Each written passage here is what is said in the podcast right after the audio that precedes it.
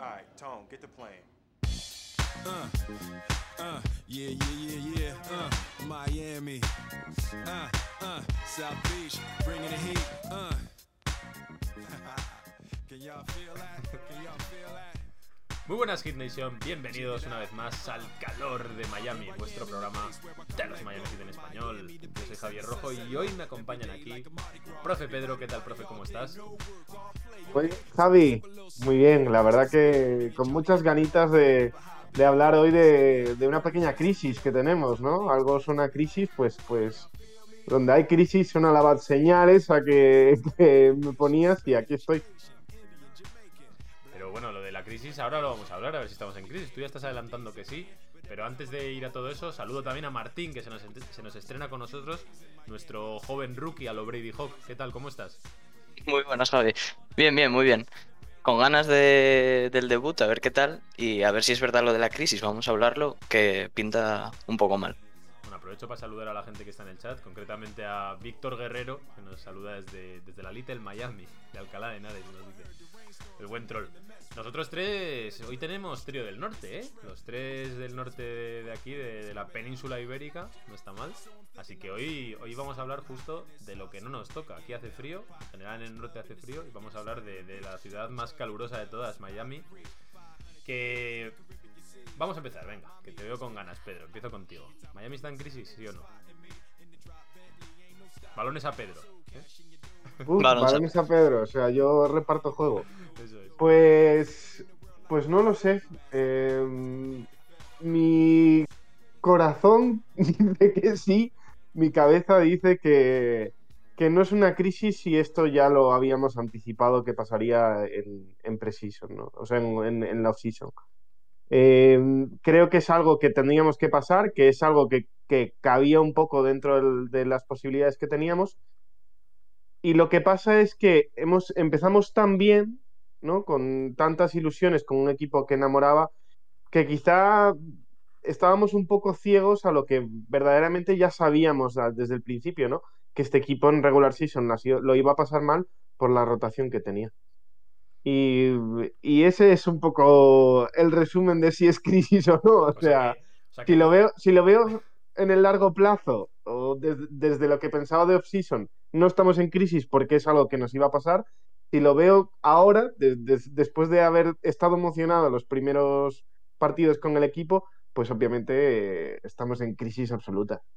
O sea que estás aquí sacando pecho, ¿no? En el calor, en plan, nosotros ya lo dijimos, ¿eh? Aquí... Ya, si ya lo avisamos. Si nos hubieseis escuchado, ya lo sabríais que podía pasar esto, tal. Desde, la, desde aquel especial off-season pesimista que hicimos cuando todo el mundo ahí, ¡buah! Tal, ¿no? mira, mira que nos repartieron palos, ¿eh, Javi? Bueno, primer, primer baloncito del Playmaker Profe Pedro Today. Por cierto, saludamos también a Echeve, que le he visto por aquí, Echeverría. Muy buenas, bienvenida al canal. Y, y, a ver, ¿qué opina nuestro rookie? ¿Tú crees que estamos en crisis, Martín, o no?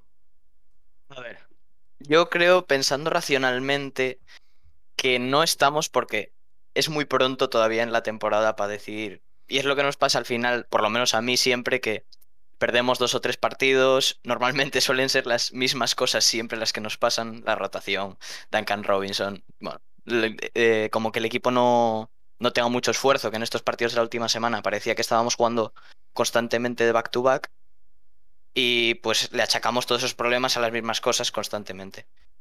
Yo creo que en crisis aún no estamos, pero dos o tres partidos más con estas sensaciones, alarmas totales y, y no sé qué pasará.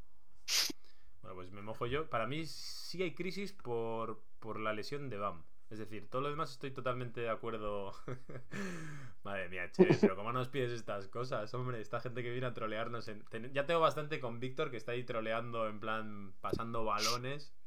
Pero bueno, ojalá tenga suerte en Wallapop y venda cosas. Bueno, eh, el mío que está abajo, el micro, pero si está a tope. A ver. Mmm... Dejadme, dejadme, verlo. Mientras tanto voy hablando un poco y cuando le dé paso otra vez al Playmaker, miro lo del micro. Que lo que estaba diciendo es que para mí la crisis viene por la lesión de Bam. Es decir, todo lo demás estoy totalmente de acuerdo con ambos, cada uno con una parte, ¿no? Yo creo que, ya lo hemos hablado, de hecho, el, que no se lo haya escuchado, que se escuche la crónica que hicimos contra los Bucks, porque vale para el día de hoy, por eso no hemos hecho otra, porque era lo mismo, era copiar, cortar y pegar. Pero realmente es un poco lo que decía Pedro, que este equipo está configurado de una manera en la que cuatro jugadores fundamentalmente absorben prácticamente toda la masa salarial, cuatro o cinco jugadores, y tenemos 4 o 5 roster spots que son mínimos e incluso mínimos de estos cogidos un poco con pinzas, que podrían ser perfectamente two ways, ¿no? plan, Jules Opala, eh, Gabe Vincent, Struss, si cualquiera de esos fuese two way, pues, pues eh, cualquiera se lo creería, ¿no? Entonces, si a eso le sumamos que uno de los roster spots también es Haslem, con el que no se cuenta en principio, y otro es Oladipo, pues tienes lo que tienes, que es que tienes una rotación justita y que eh, al final acaba pillando el toro. Yo de eso también quiero hablar, de, hasta qué punto es sostenible esto.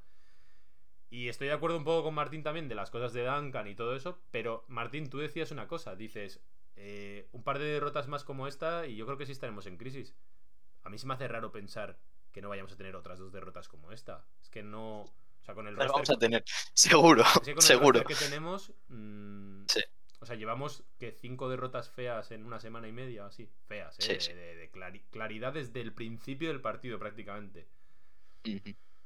No sé, os doy la palabra y miro mientras tanto qué me pasa. Yo es que creo un poco que la crisis, eh, en eso no estoy de acuerdo con Martín, en el sentido de, eh, él lo vincula a partidos en cuanto a resultados, ¿no? Eh, que, digamos, en, en, general sería lo lógico o lo normal lo habitual, ¿no? Pues vas perdiendo partidos y por tanto estás en crisis porque estás en una mala dinámica.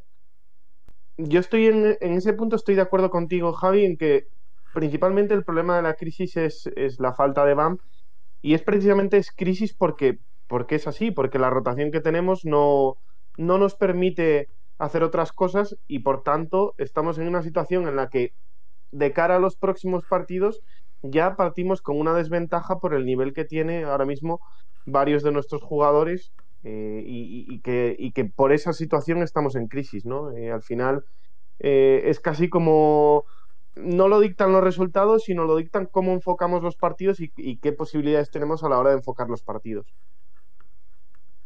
Yo creo que ahí también, ahí te tengo que dar la razón a la hora de enfocar los partidos, sobre todo, la falta de BAM no es solo la falta de su defensa o de su anotación o de, o de todo esto, sino que también eh, eh Spoelstra yo creo que lo está planteando bastante, bastante mal.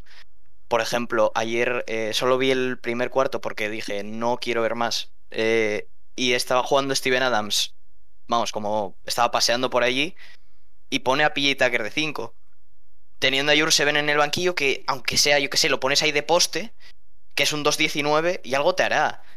Vamos, no tengo ni idea de baloncesto a nivel eh, entrenador, pero. pero no digas eso aquí. aquí no digas esas cosas. Eh, yo, mira, por suerte, tengo un buen amigo que se llama Pedro que me ha dicho: Me he despertado, he abierto el primer ojo, hecho así.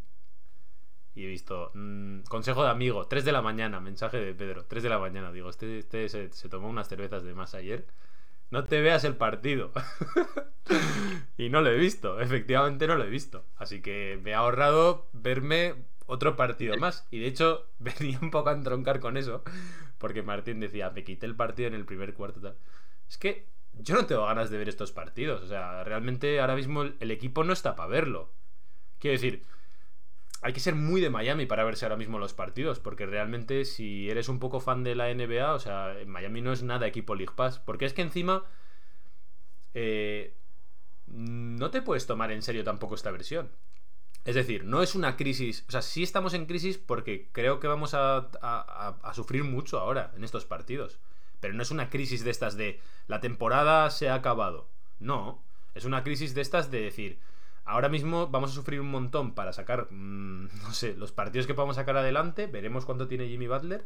Que por cierto, ahora os quiero preguntar también de la gestión de, Jimmy, que yo estoy alucinando un poco. Pero sabes que cuando vuelvan todos, y en esto Pedro no suele estar muy de acuerdo conmigo, pero cuando vuelvan todos, este equipo ya demuestra el potencial que tiene, que es que puede competir con cualquiera en el este. Entonces no es una crisis de esas de decir, ¡buah! Pero sí es una crisis puntual de que la regular season se nos puede poner muy cuesta arriba y a mí, personalmente, No sé si es una falta de planificación, que eso es lo que os voy a preguntar ahora. Si creéis que es una falta de planificación, porque no se esperaban que el este fuese a tener tanto nivel este año, porque igual en el este del año pasado, en otro, al Tran ya vimos el año pasado que quedamos sextos, ¿no? Sin, sin hacer mucha cosa tampoco. No sé si creéis que se han sobreconfiado este año y, por eso han hecho esta plantilla tan escasa para regular season o, en qué estaban pensando. Yo no lo, no lo llego a entender muy bien. La verdad es que intento ponerme en la piel de Riley y Riley siempre ha sido ¿no? general manager que ha tirado tanto como general manager como, como, entrenador, ¿no? Siempre ha confiado en, en veteranos que puedan rendir a un, a un buen nivel. En, no sé, yo creo que siempre ha estado en ese punto. Y este enamoramiento que, que, ha tenido en los últimos años con jugadores, con los undrafted, con, con jugadores que salen de la nada, que es cierto que, que un poco te pueden venir en el sentido de, pues viene a comerse el mundo, me, me da, un me da mucho trabajo, me da esfuerzo, me da tal, y pues puede tener un buen fit ¿no? en lo que es la cultura de Miami. Que está bien, pero está bien si tienes. Eh, vamos a ver, las historias de los de Miami con los undrafted son bonitas, pero me refiero, son milagros. O sea, no es, no es algo regular, no es algo que, que pueda pasar todos los días y, este, está claro que salió pues un buen undrafted con, con Duncan. Eh, tenemos más historias por ahí, pero es que no puedes esperar que Struz también te salga bien, que Vincent también te salga bien. No sé, que todos los jugadores. ¿Tú, crees que ese es, el fallo? El, pensar que son los undrafted. O sea, el, que, el pensar que otra vez la cultura iba a sacar de los undrafted unos jugadores potables, ¿o cuál crees que es el error? yo creo que, no sé, lo que te decía es que no entiendo, no entiendo ese enamoramiento, porque es cierto que si algo se le achacó un poco a, a, Riley, perdón, es ese enamoramiento que tuvo, ahí va, después con Dragic, ¿eh? ahora, lo meto en la ecuación. Eh, en 2020, ¿no? Después de no dar ese pasito que hacía falta un poco con el equipo y que se hubiese enamorado del equipo, etcétera en 2021 parece que eso cambia cuando, cuando tuvimos esa debacle, digamos, en playoffs contra los Bucks y hace pues ese cambio por que se va Dragic, etcétera y tal.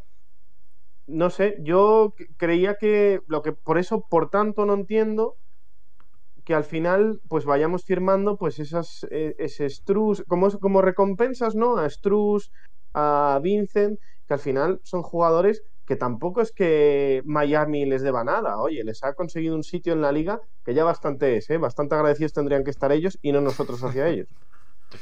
Y, entonces, pues, la verdad es que no entiendo esa mentalidad de Riley de, de haberse quedado ahí, no sé, si tienes que tener un, equipo contender, lo puedes rellenar con mínimos de veterano, con gente que sabes que es competente.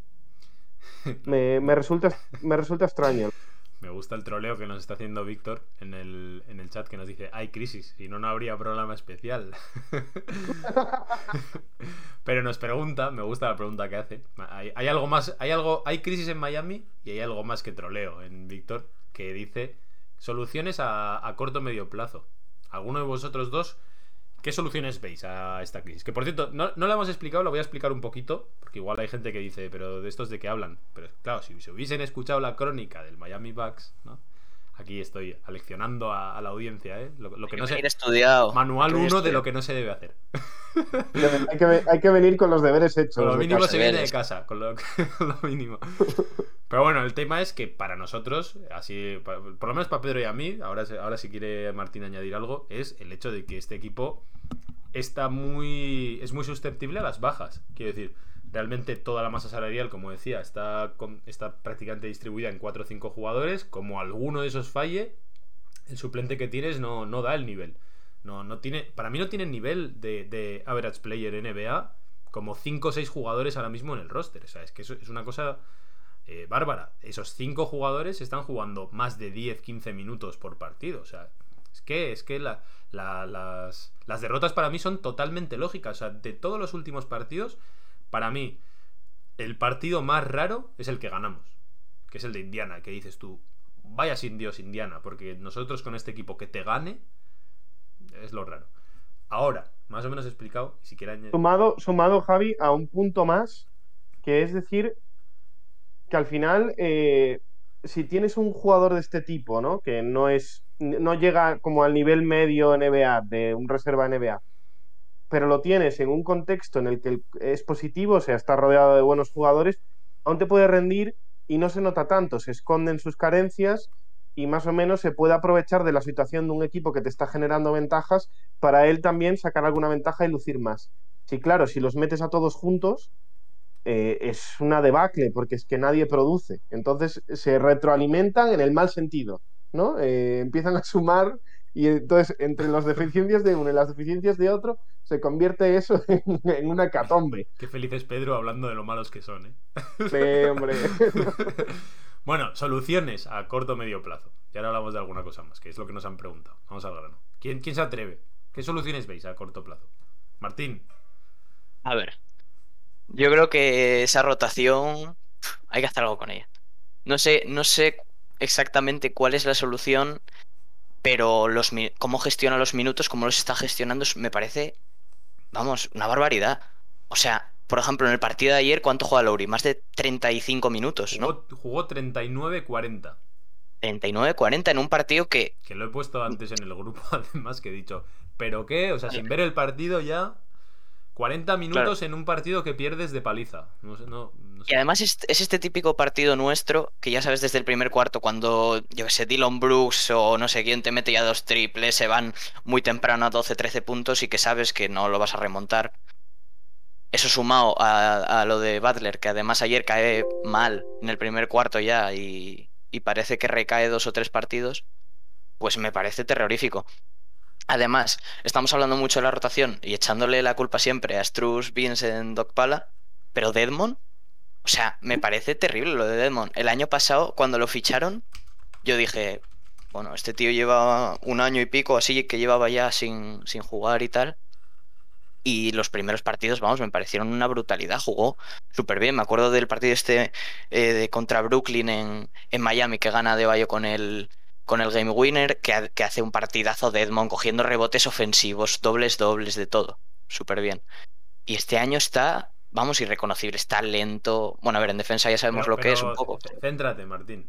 Soluciones a corto o medio plazo, que si no luego Víctor me, da me da Es que me ponéis muchas responsabilidades para ser el primer día. Tienes algo, si no, yo, ya sabes, dices, esto es como cuando, cuando vamos rotando el balón, lo pasamos al lado, si no se irme de mi, de mi defensor, se la devuelvo al profe, que es el generador de juego, y él es el Lauri de aquí, y él sabrá. sabrá nah, pues se la devuelvo, se la devuelvo al profe, a ver qué.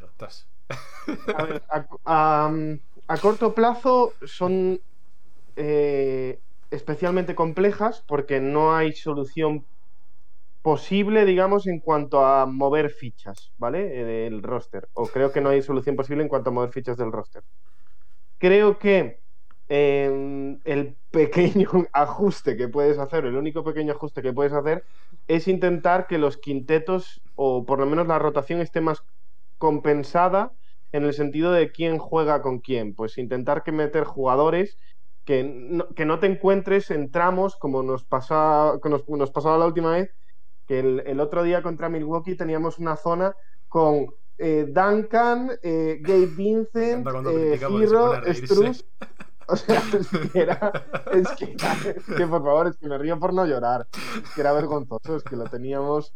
O sea, e, era muy duro. Es muy duro ver esos partidos. O sea, al aficionado es una patada en el ojo importante. Y entonces, yo lo que, no, lo que entiendo es que intentar encontrar equilibrios dentro de los del quinteto, o sea, me refiero, la, la misma rotación no te vale, porque cuando tenías a Bam y a Butler, pues obviamente entraban otros jugadores y tenías que ir modificándolos en, determinado punto. Pero eso yo creo que eh, Spo ha seguido haciendo ese mismo, esa, misma rotación como si, como si nada hubiese cambiado y en realidad ha cambiado con, la baja de, de Butler y con la baja de Bayo ha cambiado absolutamente todo. Por tanto hay que no, de nuevo reequilibrar los, quintetos para hacer, digamos, eh, que estén compensados. Creo que esa es la solución a corto plazo. No veo mucha más porque tampoco hay mucho más margen de maniobra. No sé cómo lo ves tú, Javi. Yo estoy con Necheve, que me permito el lujo de, tratarle con confianza. es que yo no le veo solución. O sea, quiero decir, esto se va a poner feo. Lo dijimos en la, en la crónica que tenéis que escuchar. y, y nada, y aparte de eso, lo habíamos, como bien dice Pedro, lo habíamos hecho aquí muchas veces, que es el tema de como alguno de estos se joda. Y es que además no es la primera temporada, ¿eh? porque las anteriores temporadas siempre decíamos hasta que llegó Deadmond, como se rompa de Bayo, cuidado. Como se rompa de Bayo, cuidado. Y en este caso es como se rompa cualquiera de estos, porque es el equipo menos profundo, yo creo que, recuerdo de todos los que he visto de Miami. Lo digo totalmente en serio. O sea, no, recuerdo ningún equipo menos profundo que este. O sea, te, dejo eso en el aire. ¿Tú recuerdas algún equipo más profundo que este? Vete pensándolo si quieres. y entonces, creo que teniendo en cuenta cómo está el tema, que Adebayo va a estar. Va a estar dos meses de baja, con suerte. Van a ser 15-18 partidos he calculado yo por ahí que vamos a estar sin BAM. Y, que Jimmy está como está. Quiero decir, que, a mí el tema este de, hacerle jugar entre algodones en un partido aquí en, diciembre me refleja un poco de desesperación, ¿no? De, de, evidencia de que el equipo está tan justo que hay que forzar a Jimmy para sacar un partido en casa con Memphis sin ya Morant y no se saca encima. Y es un desastre y se vuelve a medio romper. Entonces, Creo que vamos a mejorar un poco, porque va a volver Marquis Morris. Y como estamos diciendo, cualquier cosa mejora mucho. Pero igualmente creo que toca aguantar el chaparrón. Por eso digo, yo creo que ahora se va a poner el tema bastante feo. Espero que tenemos un, Justo los cinco siguientes partidos, que fueron los que apostamos Pedro y yo, son feos. son feos. Pero después de eso sí que es verdad que el calendario nos respeta un poco y de vez en cuando nos va dando alivios ahí de jugar con Detroit, de jugar con Orlando, que son los que habrá que apretar los dientes. Yo lo único que le pido a estos partidos siguientes, no le pido victorias porque la verdad es que yo personalmente no confío. Pero sí le pido rotación de minutos. Si vas a perder, no puedes jugar 40 minutos a Lauri. No puedes jugar 25 minutos a un Butler que está medio roto. O sea, si vas a perder, como estamos hablando, dale minutos a Your Seven, prueba ahí a ver si hay algo. Dale más minutos a una pala para ver si alguien luego pica el anzuelo y ve algo que le interese como para reclamarlo cuando lo cortemos o lo podemos traspasar. Pero forzar la máquina incluso a Tyler por nada, luego genera estas cosas. Y es a mí lo que me molesta. Que para mí el, el punto de la lesión de Adebayo no puede ser qué mala suerte. No, no es mala suerte. Porque Adebayo se lesiona perdiendo de 20 en el tercer cuarto con Denver, cuando no pintaba nada en pista ya. ¿Sabes? De jugando tantos minutos. Y, o, en el último, ya no lo recuerdo bien. Y en el caso de Butler es lo mismo. Quiero decir, Butler es un jugador súper físico que va al choque, es decir, eh, expone muchísimo su físico eh, en cada jugada, en cada partido. Entonces, claro, si juega 40 minutos prácticamente por partido, eso implica muchas más probabilidades de lesión, que es lo que estamos viendo. Es que están siendo golpes. Se está haciendo daño en el coxis por golpes que se da con, eh, con la espalda en el suelo por entrar, pues como hace él. Entonces, claro, juegas menos, pues siempre hay más probabilidad de que te mantengas sano. Entonces luego no podemos decir, ay, qué mala suerte que tenemos lesiones. Es que si otro equipo le pasa lo mismo que a nosotros. No, no les pasa, pero porque rotan más. Y es que nosotros hemos estado, cuando estaban todos sanos, Struz no jugaba, Vincent estaba medio fuera también. Eh, y ahora juegan un montón porque no hay nadie. Pero si no, no estaría jugando. Hemos jugado con 7, 8 tíos durante un mes ahí forzando la máquina para empezar súper bien la liga, lo hemos conseguido pero si sigues forzando, obviamente eso acaba rompiéndose. Y se nos ha roto, pues quizá por donde peor nos venía. Pero yo me, imagino, por ejemplo, es que imaginaros que en vez de haberse roto a Deballo y haberse roto Butler, se rompe Girro. Y es que el, el descosido era el mismo. Estaríamos hablando, ¡buah! El banquillo es horrible porque sin Tyler no hay anotación. Porque de hecho es el, mejor anotador del equipo, ¿eh? incluso, incluso por encima de Jimmy para mí, como anotador puro. Es lo que hay. O sea, ha sido Bam, ha sido Butler, mala suerte entre comillas, pero no. O sea, cualquiera de estos que se hubiese roto sería un descosido. De hecho, fijaos lo que voy a decir. Igual no estáis de acuerdo conmigo. Para mí, el que menos se notaría sería, sería Kyle Lowry. Quitando a Duncan Robinson, claro, ¿eh? pero del Big Four, el más prescindible, entre comillas, me parece Lowry. Y eso es una, una muy mala noticia. Una mala noticia, sí. Que es de lo que yo quería hablar. Eh, hoy, vengo calentito por haber escuchado. Dime, dime. Yo voy a decir una cosa bastante. que, va a levantar bastante ampolla, pero. o sea, el, Big Three de Miami es con Hero, no es con Lauri. O sea, Lauri no es un jugador hoy en día de Big Three. O Big Four, o como quieras llamarle. Me da igual. No, ahora mismo no da el nivel, más, o sea, más allá, lo que es un, un, buen jugador de rol, pero, pero, pero no da un nivel para ser una estrella dentro de un, una aglomeración de estrellas, ¿no? Es que yo venía a decir que, que como sabéis, he escuchado el podcast de Five on, de the Floor, de, de Five Reasons, esta tarde. Y es que estoy totalmente de acuerdo en lo que comentaban, que aquí ya llevábamos tiempo diciéndolo con el tema de Lauri, que es que ahora mismo parece más un complemento. Parece más un jugador de esos de cuando tienes todo el equipo se nota. O sea, es una pieza añadida que, ostra, que bien, pero no es una pieza fundamental, no es una pieza nuclear, que yo creo que es lo que estás diciendo tú, Pedro. No es el núcleo de, buff, este es el corazón del equipo. Sí que es el guía y tal, pero es más playmaking lo que estábamos hablando. Un jugador más de, de sus 12-15 millones y no un líder. No está para nada eh, dando lo que, lo que es el contrato. Y yo por eso os iba a hablar y os, preguntaba, de este roster que tenemos ahora, ¿quién creéis que está jugando peor de lo que se le puede pedir? ¿Y a quién se le puede pedir más? ¿Tú cómo lo ves, Martín? Yo voy a decir, Lauri. Eh, estuve viendo el otro día, sí que vi completo el partido contra Indiana, que no me pareció un mal partido de él, que metió 5 o 6 triples o así, pero además triples, pues de los que se supone que tiene que tirar Lowry, cayéndose así en la esquina, tal. O sea, tirando triples bien, eh, jugando cómodo. Pero es que los demás partidos le ves como desaliñado, que es algo que yo precisamente era lo último que me imaginaba al traer a Lowry, porque es un jugador que fue siempre garra, fue siempre, pues eso, con, con de, que, que encaja bien en Miami. Y vamos, para pagarle la cantidad que le estamos pagando, a mí me ha decepcionado mucho, mucho. Si no lo dices tú, lo digo yo, Pedro. ¿A quién? ¿A Duncan Robinson? A Duncan Robinson, claro. que nos lo están gritando en el chat. Duncan, Duncan, ahí en, Sí, la verdad que, o sea, la temporada de Duncan es francamente mala. No hay por dónde cogerla. Pero, pero ayer no estuvo. yo no he visto el partido, ya lo sabéis. Pero ayer, lleva unos últimos partidos en estas derrotas que sus porcentajes de tiro no son malos y se ve que aún así no es realmente diferencial eso, ¿no? 40 o así, más o menos. No, está, digamos que está en lo que se le pediría en normal, en aceptable, en lo que tendría que ser. ¿no? Y aún así el equipo pierde 20. O sea, yo a eso me refiero. Que es, vale, igual no está, no está sobre. No, está dando más de lo que quizá se le puede pedir. Pero tampoco yo está creo que jugando tan mal.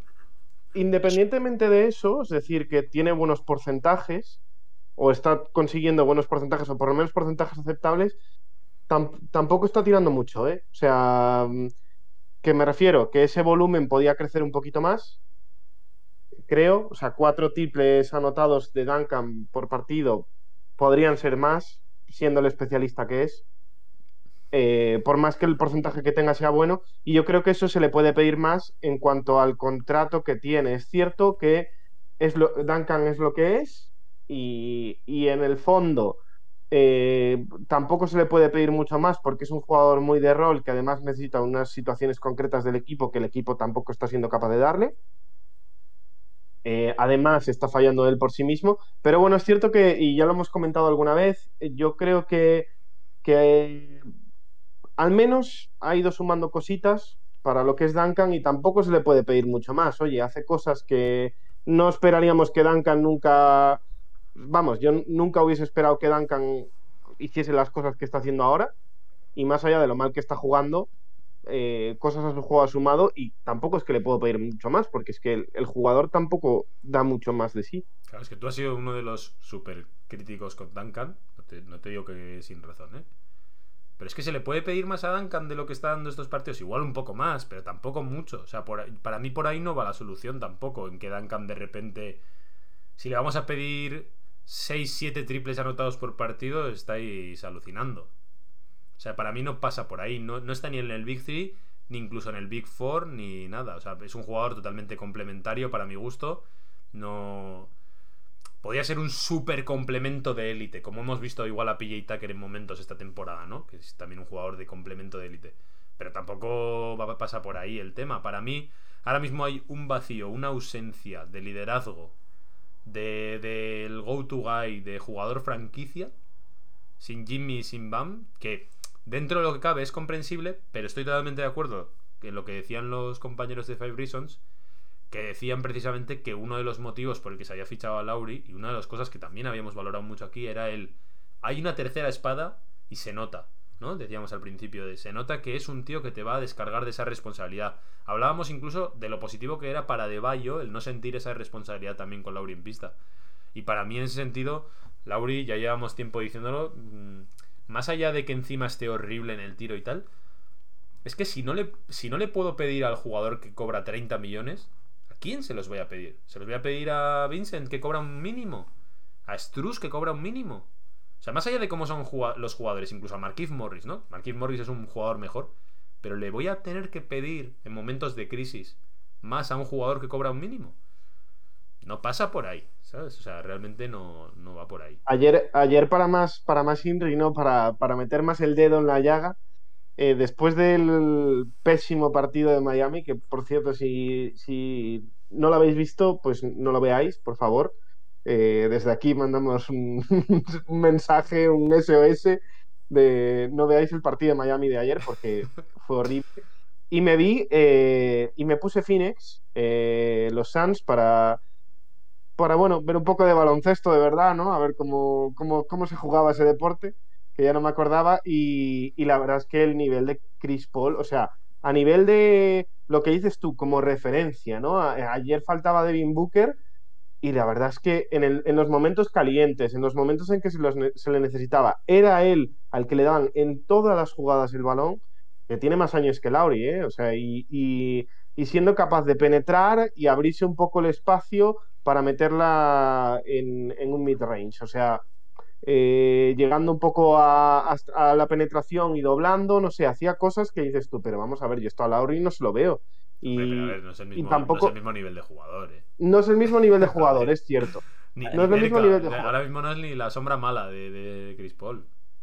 Efectivamente, efectivamente, pero, pero, pero precisamente por eso duele más, ¿no? Que un jugador que Chris Paul ya tiene una edad. Sí, pero bueno, pero estás, estás comparando justo ah, a un jugador, eh, uno de los mejores bases de la historia de la liga. ¿En serio? Bueno, eso, eso, eso ahora, ¿eh? hace dos años. El mejor Lauri. daba como... Bueno, el mejor Lauri no estaría seguramente ni al nivel de este Chris Paul. ¿eh? Eso, hace, esa pregunta. esas, esas, declaraciones son duras, ¿eh? Pero hace esa pregunta hace dos años, tres años, que Chris Paul era un apestado de la liga antes de, entrar en Oklahoma. y a ver qué te responde la gente. Bueno, pero. Un apestado de la liga. En realidad era un apestado del contrato por lo que se imaginaba que iba a ser su rendimiento los años siguientes porque era mayor. Nunca fue un apestado de la liga por lo que era en el presente. Eso nunca, ¿eh? O sea, no es como un caso tipo Westbrook. En plan, Westbrook con lo que es no debería cobrar tal. No, CP3 siempre era en plan de. La duda era futuro, de. Joder, es que este va a cobrar 40 con, con 39 años. Esa era, esa era la duda, ¿eh? Tipo como lo de Jimmy Butler este año. Entonces, un apestado, era apestado el contrato, pero el jugador no ha sido apestado en la vida. Sí, porque además ahí en, Bueno, perdón, Javi. No, no, acabo. Digo para que no, para que no me tachen de hater, ¿eh? Que digo que, que no es por echarle menos a Lauri. Es porque el mejor Lauri. No creo que sea este Chris Paul. Es que este Chris Paul está dominando la liga hoy. Lauri no ha dominado la liga nunca. Ya. Es que este Chris Paul eh, ha llevado a, los Phoenix Suns ahora 17 victorias consecutivas, pero es que cuando estaba en Houston también lo hizo. Y me parece que cuando estaba en, en Nueva Orleans lo hizo también. Bueno, en Nueva Orleans, en Pelican, sí. Eh... No, eran Nueva Orleans, eran, eran los. No, sí, eran, los, Hornets de. Yo creo que te referías a los Clippers más que a los. Sí, sí, sí, sí, eso es, perdón, joder, sí, sí. Eh, los Clippers. De todos modos, que, que Pedro nos lleva aquí a hablar de baloncesto de verdad. Nosotros estamos en Miami. Nosotros estamos en Miami y el tema aquí es el que es, que, yo creo que hay muy pocos jugadores a los que se les puede pedir más. Y, la duda que tengo yo estos días es en qué pensaba la gerencia, tío. ¿No? O sea... ¿En, qué pensaba? Que nos, que nos, podía haber pasado lo mismo otros años, ¿eh? Porque también hemos jugado ahí sin ningún tipo de suplente real de Adebayo, que teníamos allá a Mages Leonard y a Olinick. Pero no sé, no, no, no llego a entender. Hombre, eh, con todos los respetos, yo creo que Olinik, teniendo los fallos que tenía, era mejor jugador que, suplente que cualquiera de los que tenemos ahora mismo. estás hablando de, una, de, un jugador, ojo, eh. Cuidado, Olinik. una leyenda, la leyenda vikinga. Pero antes de que nos vayamos a la taberna, yo lo, que digo es que el que Jurseven, Okpala, Struz y Vincent tienen un contrato en NBA. ¿Cómo ha sucedido eso? Pues eso es lo que, retomo un poco con lo que os decía al principio, que no entiendo a Riley ese enamoramiento que ha tenido con, con estos jugadores, sabiendo además que ha tocado un, o sea, que ha habido un punto de inflexión de, vale, ahora tengo que apostarlo todo, ya no me ando con miramientos, doy a Dragic, por muy querido que sea en la franquicia, me la juego a Lauri vamos a dar un paso adelante. Y aún así, firmamos a gente que, oye, que, que no sé, o sea, verdaderamente nadie en la franquicia pensó, oye, este problema lo podemos tener real a lo largo de, la temporada, ¿no? Cuando se lesione a alguien, ¿quién va a jugar? ¿verdaderamente alguien, nadie pensó en eso en toda la franquicia? No sé, me niego a pensarlo de que, ¿sabes? Eh, con todo el respeto hacia nosotros tres, tres tíos en su casa eh, piensan esto y, alguien que se dedica profesionalmente a esto no es capaz de pensarlo, ¿no? Entonces, tiene que haber una razón detrás para firmar a esta gente, porque si además no van a jugar, porque entiendo que además es una decisión de Spo, porque él como entrenador jefe tiene que decidir quién va a jugar, quién le vale y quién no le vale para su rotación, ¿no? Entiendo que más allá de la franquicia tendrá voz y además es un no es, no es otro tipo de no es otro tipo por eso, no es otro tipo de franquicias en las que el entrenador simplemente pues eh, es más nuevo y está un poco a lo que le pasa en cuatro. Quiero decir, lo que estás diciendo tú ahora es pasará en alguna franquicia donde el general manager sea súper respetado, el entrenador sea nuevo. Yo creo que ni en esas. O sea, lo de que el entrenador obviamente forma parte de la configuración del roster, eso es algo evidente. O sea, esto es algo de Spoelstra y de Riley, no solo de Riley. Ahí... Tendemos a seleccionar ahí como si no estuviesen unidos cuando, cuando, cuando será Spoelstra, Riley y, y, el, y Butler y va de Bayo y así también dando su visto bueno. O sea. precisamente por eso es todavía más, no sé, más chocante, ¿no? Porque al final eh, Spolstra sabe en los jugadores, o sea, es, el primero en que tiene que saber en plan de, oye, mira hacia un lado, mira hacia mi banquillo y, qué meto. Y, qué, en quién confío y en quién no confío. Y si, si ya sabes que hay ciertos jugadores que no te van a rendir y que se nota que no confía en ellos, tampoco tiene eh, no tienen los mimbres necesarios para que a él les resulten de confianza y con razón, pues ¿para qué lo haces? ¿Para qué les das un contrato? ¿Para qué te ¿no? O sea, no sé, no, no, lo llego a entender del todo, la verdad. Me, da la sensación como de que estos últimos años, si no traemos a un jugador que sale de la G-League o es undrafted, no sé, parece que es de menos, es menos de Miami o va a encajar peor con la cultura de Miami o no sé. Porque es que estás viendo que otros contenders están fichando a, veteranos que realmente de cara a un campeonato es lo que más te importa, porque al final fichar a Struz y a Vincent luego en playoff no van a jugar ni un minuto. Pues yo no lo entiendo. Que el veterano sí tampoco, ¿eh? o sea, lo normal es que no. Miami ya tiene. Miami la rotación ya la tiene hecha para playoff. La lleva teniendo hecha desde, desde, que firmó la Dipo. Desde ahí ya Pero por ejemplo, por ejemplo, los Bucks ahora, a algún minuto Wesley Matthews seguro que juegan playoff. Nah, no creo, eh. No. Sí, pero si tienes lesiones y ocurre cualquier cosa, pues los, lo tienes que. Pero... O sea, en vez de BK Vincent tienes a, Wesley Matthews. Y, yo, vamos. Claro. y al menos, aunque no juegue, o sea, tienes una forma de decir, pues oye, igual necesito una pieza diferente, algo diferente para desequilibrar una eliminatoria que al final muchas veces son ajustes entre ajustes y ajustes y tener una pieza más que te puede rendir a cierto nivel, pues igual es necesario para decir, en cierto, en cierto contexto meterla, ¿no?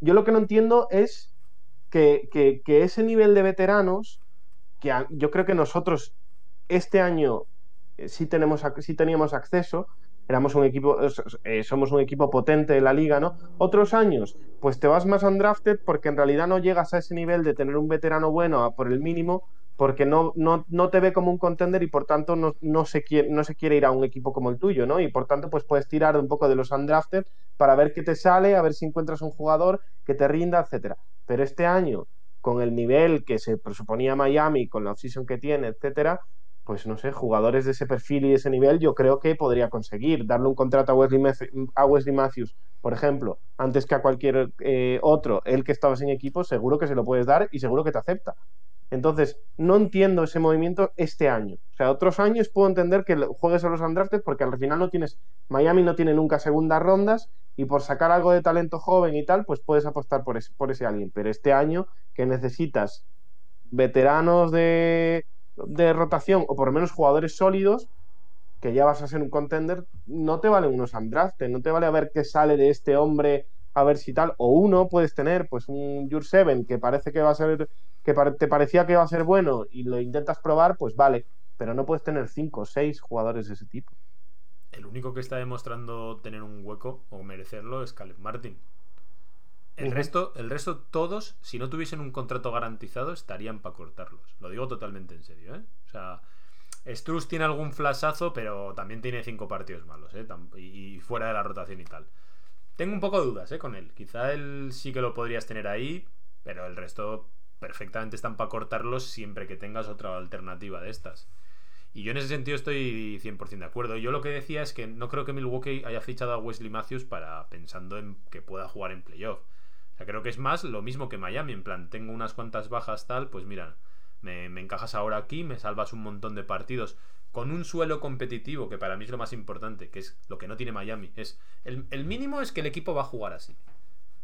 Y eso ahora mismo con Miami, pues vemos que el suelo es bajísimo. Nos están ganando de paliza equipos muy malos ahora mismo. O sea, no nos está ganando ningún super equipo ni nada. Nos ha ganado Milwaukee sin Yanis. Nos ha ganado eh, Denver sin Jamal Murray y sin Jokic dos veces, por cierto. Y las dos veces con mucha claridad. Hoy hemos perdido con Memphis con, sin Jamorant. O sea, están siendo un montón. El otro día con Cleveland. Nos están pasando por encima todo el rato. Quiero decir, ese es el suelo competitivo que no tenemos precisamente por no tener esos veteranos o esos jugadores más asentados en la liga con más carácter, que es lo que sí que se le ve a Caleb Martin. Eh, y, eso es lo que no se entiende. Y ahí estoy totalmente de acuerdo contigo, Pedro, en el sentido de el punto del proyecto en el que estás. O sea, por los jóvenes apuestan los equipos que no van hacia ningún lado o que están ahí un poco en tierra de nada, ni de nadie, ¿no? Pues, incluso el propio Indiana, que sin estar en una reconstrucción directa, pues dice, bueno, le doy 20.000 minutos aquí a Duarte y a no sé cuántos jugadores cada año Indiana tiene 5 o 6 que yo no conozco. por ejemplo, ¿no? ahí tiene no sé cuántos holidays por ahí, ¿sabes? De, estos. no sé si es el primo, el hermano o quién es. Pero un equipo contender, si miras a todos los de alrededor, todos, Brooklyn Nets, eh, Milwaukee, los Lakers cuando suelen estar de esa forma también en plan contender máximo.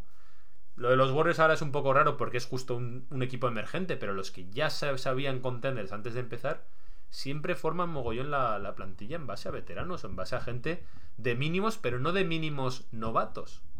De mínimos veteranos. Nosotros tenemos mínimos de estos de, de G justito NBA. Y eso no tiene ningún sentido para ser un equipo contender. Nos va a hacer caer un montón en regular season, para mí. Salvo que vuelva a Butler y se ponga ahí a ganar partidos él. Pero también hasta qué punto, o sea, hay mucha gente que dice, ¡buah, ha vuelto Butler, ¿no? Ayer, por ejemplo, cuando dijeron, juega Butler, todo el mundo ahí con las manos en alto ya, de uff, aliviados. Y yo es como, de hecho lo puse, creo, en el Twitter, de, sí, es un alivio que vuelva Butler, o sea, lo mismo ganamos hoy y ganamos tres partidos.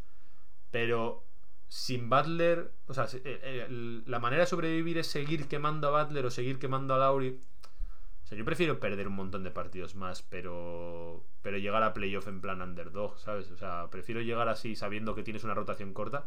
Sí, me miras así, Pedro, pero ¿qué prefieres? O sea, jugártela a 82 partidos ahí a, fuego, eh, más de 33 minutos cada una de las piezas claves del equipo. No, sé. no, no, no, no. No, obviamente ninguna de las dos. Eh, lamentablemente es que Yo también quiero ser top 4 eh, con Your Seven siendo potable y tal, pero no lo veo. O sea, yo personalmente creo pero, que pero me refiero, no, no, me parece tan fácil esa lección. Es decir, eh, yo creo que la burbuja nos ha hecho daño en el sentido de, no, aquí como, como llegamos, da igual si llegamos sextos que, que yo qué sé, que primeros del este, que no hay diferencias, ¿no? Que podemos ganar a cualquiera y, pasar rondas y ganar aquí y ganar la NBA. yo, voy, por la situación real de este equipo. O sea, no, no voy por el me creo que siendo octavo voy a ganar. Te hablo de no creo que tengamos muchas más opciones. ¿Sabes? En plan, Creo que la otra opción es quedar como un cuarto quinto, vamos a decir, no sé, por ahí, o incluso más. Pero que nos pase como el año pasado, de llegar fundidísimos a playoff en las mínimas, ¿sabes? Igual con alguna lesión de estas de pum, se rompe Oladipo otra vez, o se rompe Lauri, o Jimmy sigue arrastrando un montón de molestias todo el año, no sé. Es que Jimmy, ¿cuántas molestias lleva arrastradas desde que ha empezado la temporada? Pues un montón. Le ha cortado totalmente el ritmo de GMVP que llevaba. Y Lauri, yo no sé, no entiendo lo de jugarle 40 minutos, pero es tónica habitual cada noche. Y el año pasado se perdió 20 algo partidos. Sí, no, está claro. Lo, que pasa que, por, por, por sumarlo a lo de antes, es que veo muy difícil, pues al final el factor cancha, que yo creo que se ha, se ha desestimado bastante en, en la NBA, en, cuanto a los playoffs, las eliminatorias, etcétera. sobre todo por... más, ¿eh? Solo es una, solo es una eliminatoria más. O sea, quiero decir, las otras dos las vas a jugar sin factor cancha. Sí, pero, pero oye, dos eliminatorias cuentan, ¿eh? eh al final. O sea, digo una sin, sin el. O sea, son tres sin factor cancha. Obviamente te hace mucho más difícil el, el llegar a ganar el anillo y tal. Pero que lo normal, si se cumple el guion normal de lo que pensamos todos, Miami solamente tendría factor cancha en el primero. No tendría más. Después mm, tendría. Bueno, eso, eso, eso tú porque tienes. Eso tú porque tienes en cuenta que con todo lo que perdemos con estos jugadores, con estos minutos, nos vamos a por encima del cuarto. Yo no estoy tan seguro. No, yo decía, siendo cuarto, que sería como lo que todo el mundo dijo a principio de temporada, ¿no? O sea, lo que todos pensábamos que íbamos a ser, detrás de Milwaukee, detrás de Brooklyn y alguien más, no sé, por ahí Chicago. Pensábamos que pensábamos que íbamos a ser cuartos de Atlanta, ¿no? con Bam y con Butler sanos, es decir, por eso digo, con todos los jugadores. Ponte que de repente vuelven, mantenemos el récord, tal, todo va súper bien y quedas cuarto, ¿no? O sea, no, estoy tirando ni súper optimista ni nada, sino lo que se decía al principio de temporada. Siendo cuarto solo tienes factor cancha en una eliminatoria. en la primera. A eso me refiero. O sea que tampoco es un super cambio el tener factor. Es, es mejor, obviamente, bastante mejor pero que no está el drama como para, para mí, como para forzar tanto. Porque va a forzar este equipo. Es que no, es que no hay más opciones. Ahí hay gente que no te gusta ver en cancha. Es lo que hablábamos al principio del, programa. Es que este equipo ahora mismo a mí me da pereza verlo. Porque son malos. Porque no tienen nivel. De verdad lo digo. No tienen nivel. O sea, hay jugadores en ya luego, mira, Pedro me está mirando con cara de estas son las conversaciones que tenemos cuando dejamos de grabar. pues la tengo aquí. Yo me la juego y lo digo ahora en antena. No tienen nivel. O sea, todo el banquillo de Miami, quitando a Giro, que ahora no es banquillo, es, es malo.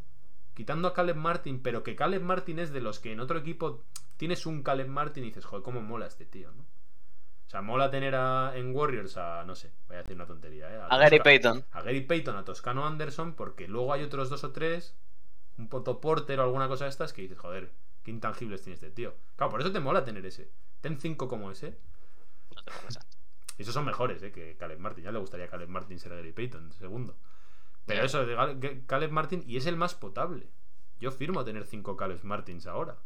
Pero Jurseven, Okpala, Gabe Vincent y Struz, esos no están para jugar en, nada. Tengo un poco de dudas con Struz, pero el resto. El resto no están para darles minutos en plan confianza sí o sí fija todas las noches más de 15 minutos. Y lo están jugando. Es que, yo, yo tengo la sensación. Yo te lo dije el otro día. Para mí, este roster es una bofetada al aficionado de regular season. Porque es que además en abril se nos va a enganchar mucha gente a ver eh, los playoffs, como hacen mucha peña, que siga Miami súper bien y dicen. Voy a verles ahora en playoff. Y es que va a ser otro equipo. Y van a tener más razón ellos que nosotros aquí sufriendo todo el año viendo estos matados. Lo digo totalmente en serio. Yo es que tengo la sensación de que ahora si con suerte nos metemos a playoff, o sea, yo no, lo de playoff e incluso play-in lo veo bastante, no sé, lo veo mal. A ver, ¿cómo que? No sé. A ver, este, vamos 14-11. O sea, de repente no vas a salir de play-in. Pero no, no, igual salir no, pero play-in. Sí. Play-in podría ser perfectamente, ¿eh? Perfectamente, yo creo. De aquí a mayo, es de aquí a abril, perdón, es difícil pensar. Ah, es que es muy difícil, sí, es muy difícil. Pero en este mes y pico sin BAM, que es lo que estamos hablando, ahí sí que vamos a bajar al play-in. Vamos a bajar mucho. Y a mí es que me da la sensación de que, por ejemplo, ahora nos, enfrentamos a un partido a los Cavaliers y nos pegan un repaso que es que no lo vemos encima. ya, nos lo han pegado, pero es que vuelve, pero es que vuelve, yo creo que vuelve Bam y vuelve Jimmy. No, yo no. No, con eso no, lo sé. Es, lo que te estoy viniendo a decir, que creo que Miami es como yo lo llevo días diciendo que para mí es como un reloj. Entonces tienen que estar todo, todo tiene que funcionar y si no, no da la hora, ¿sabes? Pero si da la hora, da la hora. O sea, este equipo al completo es un equipazo. Para mí es contender, no cambia nada. Por eso digo que es, una crisis momentánea. Pero claro, el tema es que cuando empiezas así, como bien decía Pedro, vas arrastrando problemas, vas arrastrando problemas y, y vas confiando en algún día dará la hora o no, cuando no te da la hora 60 días, igual no tiene por qué dártelo en el 61. Eso no, no se cambia de la noche a la mañana. Yo creo, a ver, es, lo que dice Javi, ¿no? Es, un ah, es pronto, es cierto que es muy pronto como para que como para entrar en dinámicas de qué pasará aquí hasta abril, pero también es verdad que, mm, que al final, pues el, equipo, no sé, eh, es que, no, es, que, es que es complicado, ¿eh? la verdad lo que pasa a Miami es complejo en el sentido de, pues tienes un Deadmond que obviamente no te vale para jugar más de 15 minutos, 12 minutos por partido y en realidad, pues obviamente cuando le das más se ve lo que es. y en líneas generales... Que no, es tan complejo, Pedro, que son 10 pues tíos de rol y dos superestrellas. O, o tres, tres superestrellas o tres all rounds. Tres all rounds. Y, en eso meto a Giro y no a Lauri. Tres all rounds. Y el resto son todos jugadores de rol. Entonces, esos jugadores de rol tienen sentido en un contexto con las estrellas. Si las estrellas no tienen ningún sentido, tú pones a Deadmon o pones incluso a PJ Tucker en Orlando y no pinta nada. No sube nada el nivel, no dirías, wow, Deadmon, wow. Igual PJ Tucker un poco, pero Tucker estaba no haciendo nada en Houston. ¿Por qué? Porque no pintaba nada ahí. Ahora lo pones en este engranaje y tiene sentido. Pues Miami es eso. Miami tiene tres, diez tíos. Duncan Robinson lo pones en Orlando, no pinta nada. Y Joe Harris tampoco pinta nada en Orlando, por ejemplo, ¿no? Lo que pasa que a mí, o sea, un tema de lo que dices tú de los engranajes. Yo un poco lo que decía es que, y creo que lo aprendimos de la temporada pasada, que queríamos un poco que llegaba a playoffs y había como un corte, ¿no? Como si fuese casi una temporada nueva. No, no, playoffs es otra cosa ya, pero es que en playoffs en realidad tú vas arrastrando dinámicas, vas arrastrando eh, lesiones, eh, vas arrastrando ciertas cosas y ciertos estados de forma de jugadores que en playoff continúan. Por más que queramos decir en plan de no, no, esto empieza playoffs y los jugadores son otra cosa. Eso te lo hace Lebron eh, y pocos más. me refiero en este caso es más por la salud. O sea, yo, además esto ya lo hemos hablado, yo en esto no opino igual. O sea, no me parece lo mismo que la temporada pasada. Sí entiendo la esencia de lo que quieres decir, que es el, que no hay un interruptor. Eso estoy totalmente de acuerdo. Pero sí me parece diferente porque el año pasado veíamos cosas que decías, pero ¿por qué juega mal este jugador? Pero si el año pasado le hemos visto jugar bien. Este año no es así, este año es simplemente que están lesionados. Ahora, para mí el problema... Bueno, es que en, realidad ese, problema lo tienes con dos jugadores. Claro, que son Bam y con Butler. Pero es que son los dos nadie motores. más lo tiene. Pero es que son los dos motores. Es que es como un. O sea, esto, mejor que el reloj. Te pongo un coche. Claro, es que tienes el claxon, tienes el volante, tienes el otro. Pero no tienes el motor. No tienes el motor ni el tanque de gasolina, vamos a decir. ¿Sabes? Pues el coche mm, no le funciona nada, ¿sabes? En cambio, si lo otro, pues funciona peor, pero funciona. Lo puedes ir arrastrando. Es que a Miami le faltan justo los, los dos tíos más importantes en ese sentido y no hay recambio. Ni para ellos, ni siquiera para los roles, ni para los engranajes, no lo hay. Porque está súper todo puesto al milímetro. Ahora, cuando estén todos, si están todos ya hemos demostrado que sí, para mí sí que es un equipo contender. Pero claro, no me parece casualidad esta inercia de lesiones. No me parece casualidad esta inercia de, de, estar todo el día, como el año pasado, mirando el parte de lesiones. Uy, qué molestia tiene Girro en el tobillo, que no lo hemos visto en el partido. Uy, esta molestia de Tucker. Claro, pues es que están jugando 33 minutos cada uno por lo menos. Es normal. Se van a suceder estas lesiones. Ya te digo, si es que la lesión de Van fue perdiendo de 20 con Denver y aún así estaba ahí, pues por buscar la remontada, entiendo yo. Sí, sí. Ese es el tema, pero, pero yo tampoco estoy con Martín en el tema de qué pasará en abril, porque es que en abril podemos ser otro equipo totalmente distinto. Para mí la, la fase dura de la temporada viene ahora.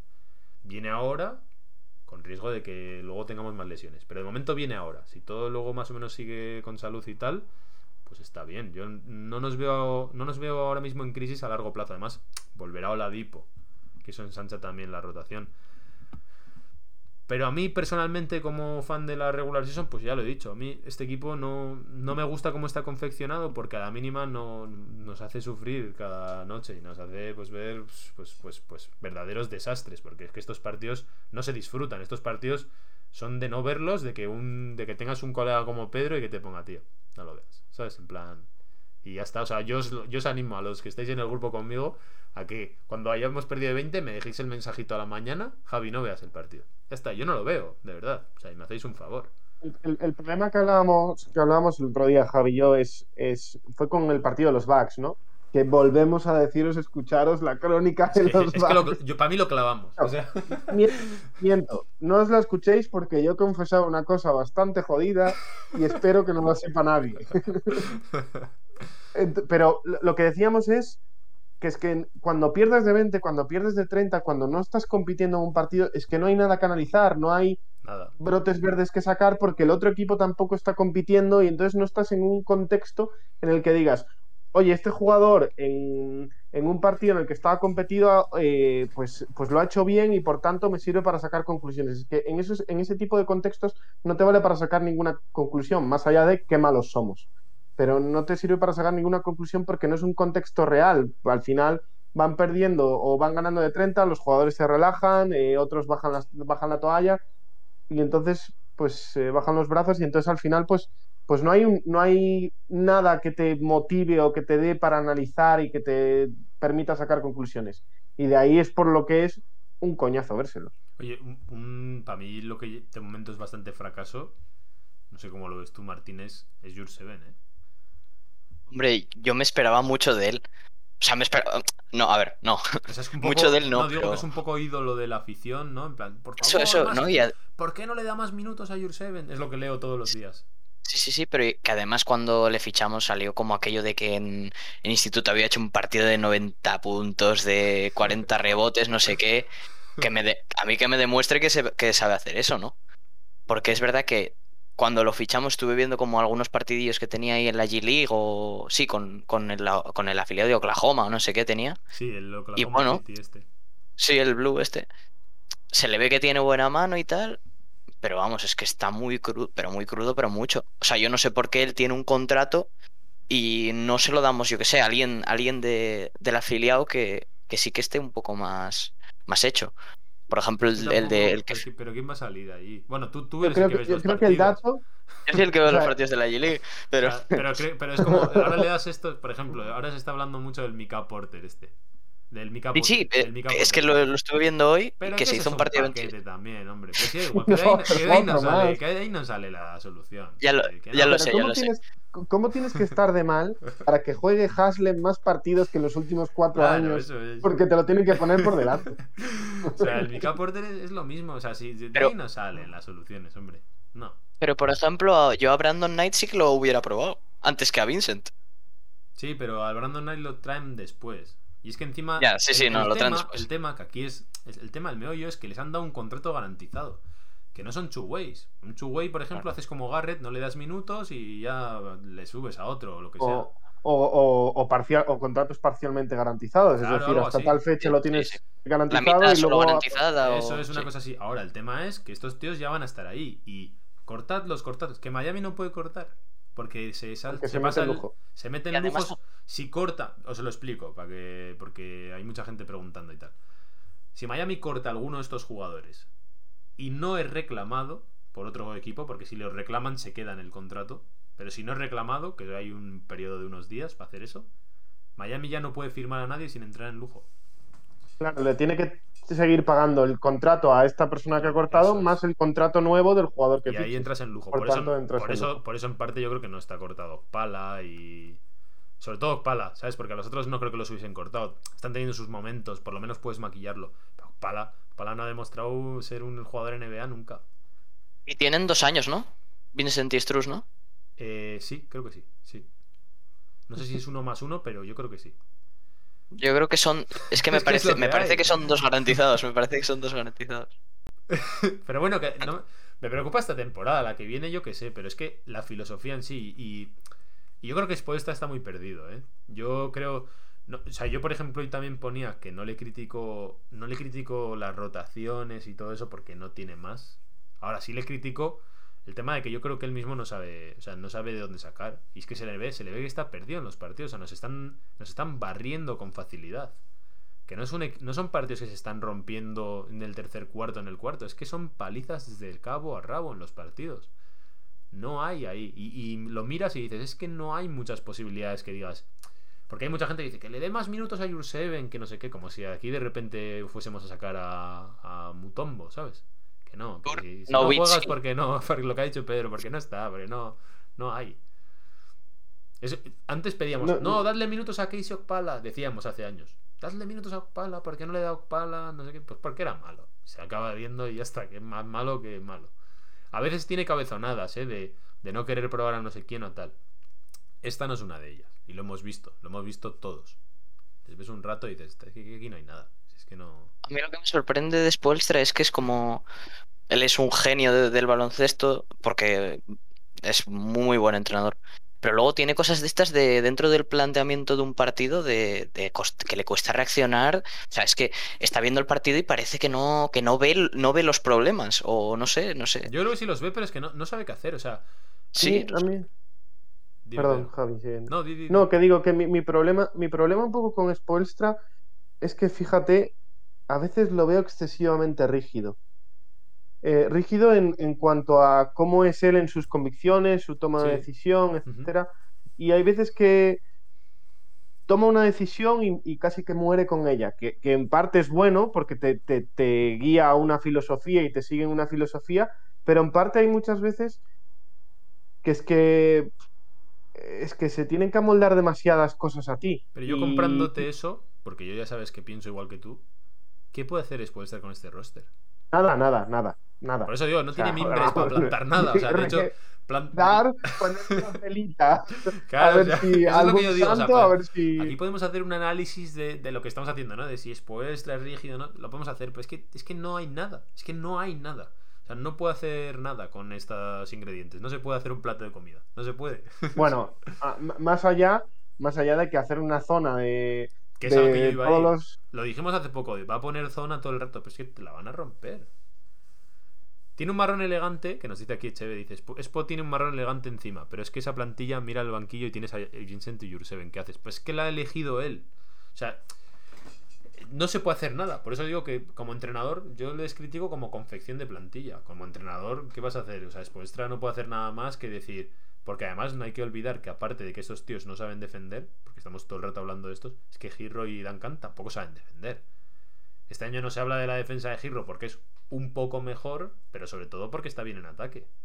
Por eso no se habla de la defensa de Giro. Si Giro estuviese jugando mal en ataque, estaríamos hablando de que resta en defensa. Igual que con Duncan. Igual. Entonces tienes ahí un cúmulo de defensores malos. Que Struz no es tan malo, que Vincent no es tan malo, average. Tampoco más. Y tienes que plantar ahí unas zonas, 25, 30 minutos por partido. Y rezar, porque somos el equipo que más le tiran de 3 de toda la liga normal. Y ahí a rezar, a ver balones volar. Uy, uy. y, me sorprende, bueno, es cierto que si, si ya esto no confía en él es porque está todavía más verde, ¿no? Pero me sorprende que en esta falta de efectivos, de jugadores y tal, no se haya probado un poco más a, a Garrett, ¿no? Pues, pues, pues, dices, al final, pues defensivamente igual te puede aportar algo, pero es que es que el problema también es que seguimos sigue sin tener. Hablando de que la defensa de este equipo es muy mala, ¿tú crees que el problema es defensivo? Si no mete puntos nadie en este equipo. No, no, no, no por eso, por eso es que en, ataque. Metes a Garrett. o sea, por lo menos Vicente y Struz hacen y las levantan ahí a ver qué pasa, ¿sabes? Pero eh, es que pero Garrett, te aporta lo mismo que Ocpala, casi. O sea, digamos, una defensa. O más. Pero es que no juegan la posición de Ocpala. Mm. Claro, es que le estás quitando. O sea, por desgracia, son casi todos jugadores muy de rol, ¿no? Como estábamos hablando. O sea, quiero decir, PJ Tucker tiene dos movimientos en ataque y ya está. Los hace muy bien, ¿eh? Pero son dos. Y, como, eh, como Tucker hay unos cuantos. O sea, Duncan Robinson tiene solo un movimiento, alguna vez hace otra cosa, pero no es algo sostenible ni es algo normal. Entonces, como anotadores un poco all around, tienes a Girro. tienes a Lauri un poco, en menor medida, pero lo tienes.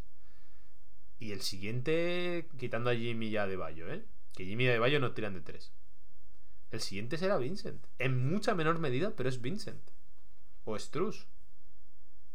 O sea, de anotadores, de decir, mm, son jugadores que miran al aro y te pueden tirar de cualquier lado, pueden hacer una penetración o tirar de dos o tirar de tres. Son esos. Bueno, y, Oladipo. Sí, pero bueno, Oladipo cuando venga ya hablaremos de él. O sea, nosotros ya sabíamos cuando hicimos esta plantilla que Oladipo no vendría quizá hasta febrero. Que la gente estaba ahí diciendo. ¿Os acordáis que decía la gente que vendría para diciembre? Ya. No se sabe nada de él. Y no hay ninguna, ningún síntoma de que vaya a volver en el próximo mes. Entonces, o sea, que tengas que depender de tener a Vincent simplemente por volumen de tiro, que no por efectividad, pero por volumen de tiro, porque el resto no son capaces de generarse su tiro, es que es, que es, dramático. Es como está. Pero cuando venga Oladipo tampoco nos esperaremos que sea el que más tiros asuma no, de, más, no, pero sí, ¿no? Que es, sí que es un tirador, un three level scorer, ¿no? Que está ahora de moda decir los mm. Que puede tirar de 3, de 2, te puede penetrar, puede acabar combate. O sea, sí. Oladipo sí que es un jugador de la round, ¿no? Pero no está. Pero no está ahí. Hasta entonces son tantos especialistas en este equipo, son tantos engranajes particulares de yo encajo aquí y yo aquí y yo aquí. No son tres piezas iguales, son cada una es una diferente y hace unas cosas concretas. Y si falla alguna, pues se, se, cae la casa, sin más. Es que es así. Fíjate, lo, o sea, porque es ya definitivo, ¿no? Lo mal construido que está el roster ¿vale? Que para que incluso nosotros, o sea, tú estás notando la baja de dos jugadores que en realidad, a ver, sin quitarle méritos a Bam y a, Jimmy, pero no es un nivel, no es un Luka Doncic, no es un Stephen Curry, no es un nivel diferencial MVP, ¿no? Bueno, es cierto que Butler está jugando a un nivel estratosférico. pero bueno, ya lleva unos partidos también más bajo que es más normal. Es más normal. Eso es. Eso no es, un, no es un tío que él solo te gana el partido, que, absolutamente. O sea, ya con jugadores que, digamos, dentro de el nivel estrella están en un casi, te diría, segundo escalón de talento. Em, aún así, ya echándolos a ellos dos, no hay nada más en el equipo. Es que es bastante preocupante. es bastante preocupante. Y estoy muy de acuerdo, bueno, lo que ha señalado ahora. perdón, Javi, porque digo, si tú tienes a si en tu equipo tú tienes a Kevin Durant y Anthony Davis, me, invento, y dices, joder, tengo dos jugadores que son eh, talentos generacionales y son la leche, ¿no? Y si te faltan, es lógico que digas, pues hombre, es que les faltan dos jugadores que son nivel MVP de la liga. Pero es que a nosotros, o sea, Bam no está a ese nivel. Y aún así, lo que notamos, lo que falta Bam, es una barbaridad. O sea, es de lo mal construido que está este roster. Yo tengo, yo tengo unas cuantas cosas duras aún por decir, ¿eh? Fíjate que ya he dicho muchas, ¿eh? Pues tengo aún más. La primera es que Cheve nos ha dicho, todos, absolutamente todos, tenemos fe en Oladipo. Y yo eso le saco una lectura súper negativa, porque es que a estas alturas en diciembre nos estamos agarrando a Oladipo, que lo mismo viene y no vale para nada. Porque todos tenemos fe en que va a valer para algo, pero lo mismo no vale para nada. Lo mismo es un jugador totalmente acabado, fuera de ritmo, que no aporta nada este año, que ni juega porque no está para jugar. O sea, también puede pasar. demos, gracias, demos gracias si nos da un nivel de Marcus Cousins. O sea, quiero decir, que lo mismo sale bien, pero que que salga mal sería una opción igual de normal. Y estaríamos todos diciendo, joder, qué tontos fuimos por pensar que porque sí tenía que volver bien. Y de hecho tener que estar... Bueno, yo, creo, yo creo que ahí tonto no eres, ¿eh? simplemente te la juegas y te sale bien bien. Ya, pero que todos estamos contando con, ojo que, que falta Oladipo, ojo que falta aquí un factor Vamos diciendo, ¿eh? cuando venga Oladipo va a ser... Falta aquí algo que es una incógnita absoluta que lo mismo no es nada. O sea... No, no, no te lo digo por ti, Echeve. Lo digo porque en general sí que es verdad que es un, es un pensamiento que tenemos todos los aficionados de Miami de, bueno, pero volverá Oladipo y se ensanchará la rotación o no. O sea, o no. De hecho, no es el escenario en el que quieres estar. Ni depender de qué, qué pasa cuando vuelva a Oladipo y que contábamos con él para ensanchar la rotación. Ni depender de que Butler te tiene que ganar los partidos, que es como estamos ahora, ¿no? Como agarraos ahí a Sam Butler.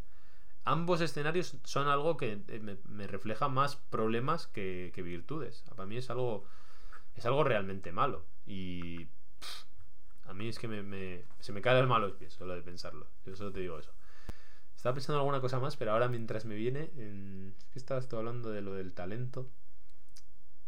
A ver, tampoco es eso, ¿eh? Que dicen aquí, Oladipo no vale para nada. No sabemos. Simplemente yo digo que no se puede contar con él. O sea, quiere decir que viene y es como le pasa a Warriors con Clay Thompson. Están súper bien sin él.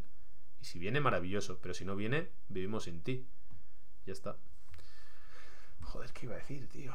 Eh, yo quería decir de sobre sobre cuando, como nos faltan Bami y bueno, Jimmy ayer jugó, pero lo que jugó ayer Jimmy como si no lo hubiera jugado, yo creo que sí, bueno, como si no hubiera jugado. Y, y que Lowry te tiene que sacar un partido con por lo, no con el nivel que te está dando, porque el nivel que te está dando es bastante malo, pero con el que, con el dinero que le estás pagando, te tiene que sacar un partido contra estos Memphis Grizzlies. O sea, yo, a mí también me sale la rabia esa de pedirle más. Me da esa rabia, pero no lo va a hacer. Eso es lo que a mí me da. No sé si queda mucho más. Lo que me preocupa es.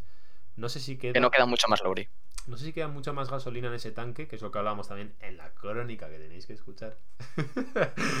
que decíamos en plan, decía Pedro, es que no le veo generando peligro, no me acuerdo algo así me dijiste. Y te dije, pero ¿cómo va a generar peligro?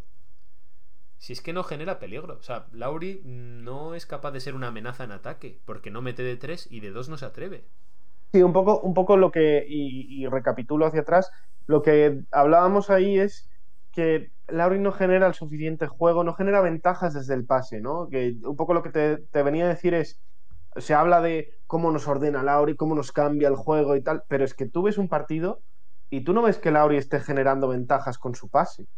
Y las genera más giro, por ejemplo. Y esa es la, y esa es un poco.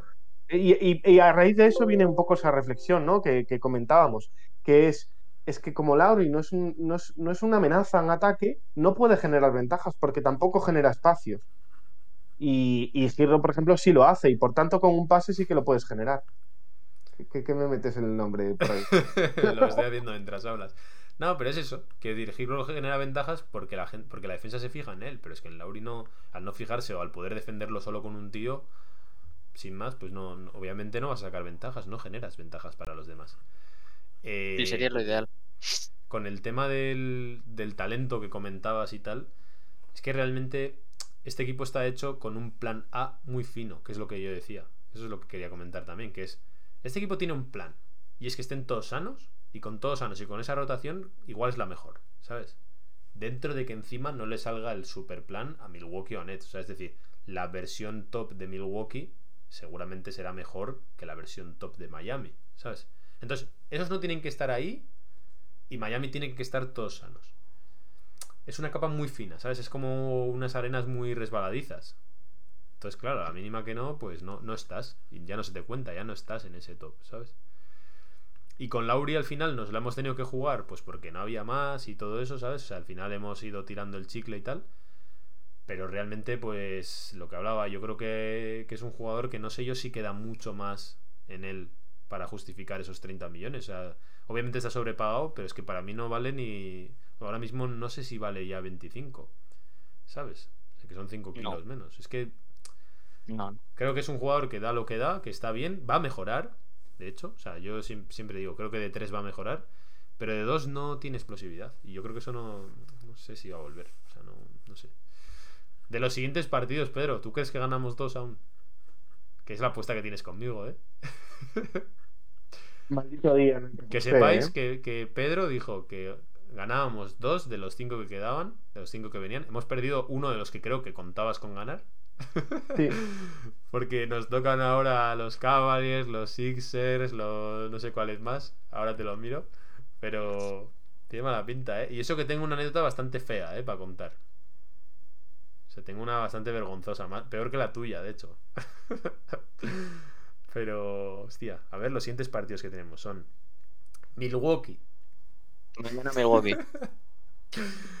Chicago. Cleveland fuera de casa. Filadelfia. y, el que hemos perdido ya de Memphis. O sea, Filadelfia es el otro. No, no, el mi otro era Cleveland. Cleveland allí. Que, ahora mismo lo veo que nos ganan. vamos. arrasan, no yo contaba con la vuelta de Jimmy, que ni siquiera va a volver, ni siquiera va a estar. O sea, ya. Bueno, Jimmy, igual sí está. No sé qué va a pasar con él. O sea, lo mismo no se ha hecho nada. Eh, piensa que eh, ha venido, se ha roto por, por, forzar un poco la máquina. Yo no creo que vayan a intentarlo una segunda vez forzando. O sea, yo creo que se van a esperar. A ver, ¿qué nos dicen por aquí? Dicen Caruso out. Bueno, este nos viene bien, supongo, para el partido que jugamos contra Ah, para el partido de Chicago. Luego, eh, os veo fríos para ser el calor de Miami. Es lo que hay. Aquí venimos en crisis. La crisis no es calor. El calor de Miami. Dicen, pues a mí Oladipo me encajan estos hits. A mí también, ¿eh?